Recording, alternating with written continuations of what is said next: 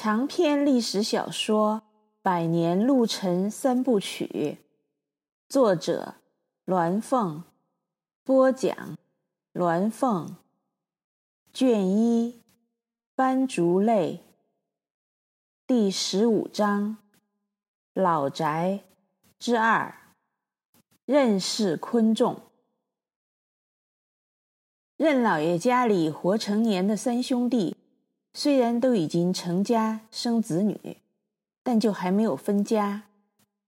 任老爷开基是长兄，自幼跟着何江一位名医学徒，二十岁娶了师傅的独生女儿，也慢慢接手师傅的连锁药房生意。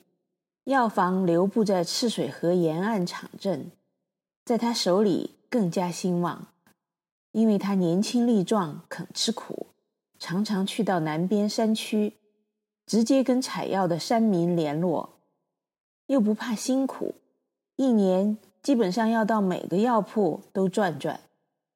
药铺兴旺，他就开始投资商铺，在合江和赤水县城及赤水河沿岸场镇都有铺子，雇了掌柜的。还有其他入股的生意，都是跟朋友或亲戚合作。后来又开始插手盐业、酒业，开了盐铺、盐仓、酒仓。因为插手盐酒业，进入哥老会，做了袍哥人字堂的舵爷，就是首领。后来还做了合江县商会的会长。县政府要做什么？都要先跟任老爷商量。贵州没有盐，全部的食盐都仰赖四川自贡供应的井盐，盐比油贵。人说前人石中树，不能易一斗盐，因为黔北山区山高谷深，崎岖难行，运输极其困难，完全靠人挑肩扛。要解决大宗生活必需品的运输。水运最廉价而量大，可是赤水河却在很多地方滩浅流急。明清两代都为了川盐入黔而多次整修赤水河河道，但是赤水河至今也只有合江县城至赤水县城一段能通航大木船，中间还有许多地方要靠人力拉纤。赤水县城往南。到二郎滩，就是现在的二郎镇喜酒镇，出产郎酒和喜酒的地方，只通航二十四吨以下的古牛船。这种古牛船呢，就是赤水河中游航行的一种高驾驶台木船。从二郎滩以南马桑坪到茅台，就是出产茅台酒的茅台，只通五吨以下的关刀船。这种关刀船就是下行时前后均加烧条，烧条肩部像关公的大刀，所以叫做关刀船。赤水县城往南不仅船小，靠纤夫拉滩放滩地段更多，而且还不能全程通航，中间要数次搬货下船，人驮肩扛，翻山越岭到下一个可以行船的口岸。或拉空船过滩，或换小船重新搬货上船，船越换越小，最后到茅台彻底转陆运往遵义等地去。因此，各个转运口岸就需要建立盐仓，同时从赤水河沿岸林立的酒坊运出美酒，尤其是茅台，烧房祭祭。也要有转运酒仓，盐船南下，酒船北上，这些生意都牵涉不同地方的利益。不加入哥老会，在四川，尤其是重庆及周边地区，是没法做盐酒业生意的。相传，哥老会乃是明末朱姓宗室后裔和遗臣建立的反清复明地下组织。为避满清镇压，有很多不同分支和名称。至清末，最大的三个秘密组织就是华南天地会，即洪门；西南哥老会，即袍哥；和华东青帮，即曹帮。四川的袍哥数量最多，全川成年男子一半以上都是哥老会袍哥，其中又以川东袍哥势力最强。川东地区以重庆为中心，包括合江。成年男子十之七八都加入哥老会，他们是清末四川反清、建立民国的主要力量。在四川，保路运动、同盟会辛亥革命，无不借助哥老会才得以成功。哥老会袍哥遍布社会各阶层，从四川反清独立的民国元勋合江人夏之时。到四川省主席刘湘，从体面的官员、将领、士绅，到纤夫平民、说书卖唱的，各有自己的堂口。哥老会分仁义礼智信五个堂口，任老爷所领人字堂，多为士绅军界人物。县城和各区乡袍哥各堂口，虽然各自独立，互不同属。但彼此声息相通，有事互相支援，往来密切。袍哥乃取自《诗经》“无衣”，岂曰“无衣，与子同袍”，寓意相互都是同甘共苦的兄弟。因此，任老爷自立门户，家业颇为可观，也在地方上有一定势力。不仅不需要老宅的二弟支援。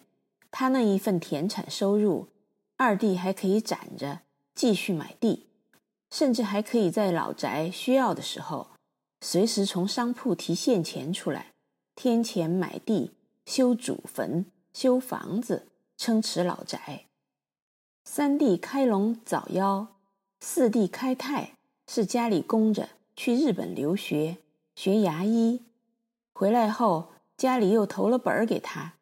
在赤水县城开了诊所，本来是准备预防和主治牙病，可是赤水县城的士绅们更感兴趣的是镶牙、镶金牙，还有就是拔牙、补牙，因为痛才会来，只要不痛就不会来洗牙检查。当然，镶牙、拔牙、补牙生意也很兴隆，又投资开了间裱贝铺。因为他自己喜欢字画，还入股另外几家店铺。他卖了原来的诊所，加上自己赚的，大哥又给他添点儿，花钱在赤水县城最繁华的街上买下一所大房子，改造成前诊所后住房。他那份田产收入也没有提用过，都留在二哥手上充实老宅。大哥四弟。完全自立，守着老宅的二弟开业就大胆添置土地。他自幼就在老宅石花园照管田地，对家里每块地都了若指掌。哪块田地种什么，怎么种，哪片山林怎么修整，什么时候修整，都在他的心里。每块田地投多少肥料、种子、下田的劳力、修梯田、水渠。堰塘的劳力、工钱，他都清楚。附近山区和山间平坝有什么好地，他都知道。有机会就买田地、买山林。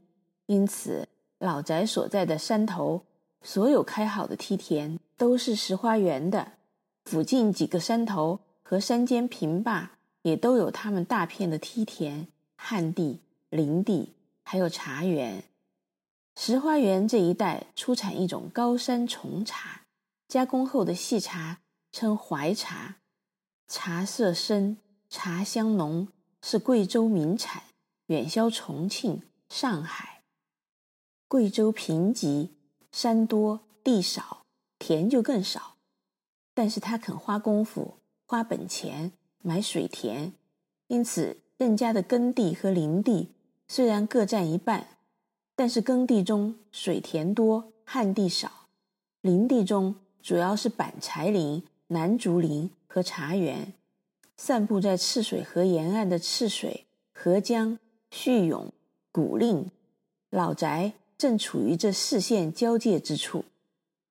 除了石花园山上的田地是自己雇长年，就是长工，月活农忙时在家雇短工自己管理外，其他田地山林都另给山里的庄客收租谷和茶叶、竹木、山货、药材。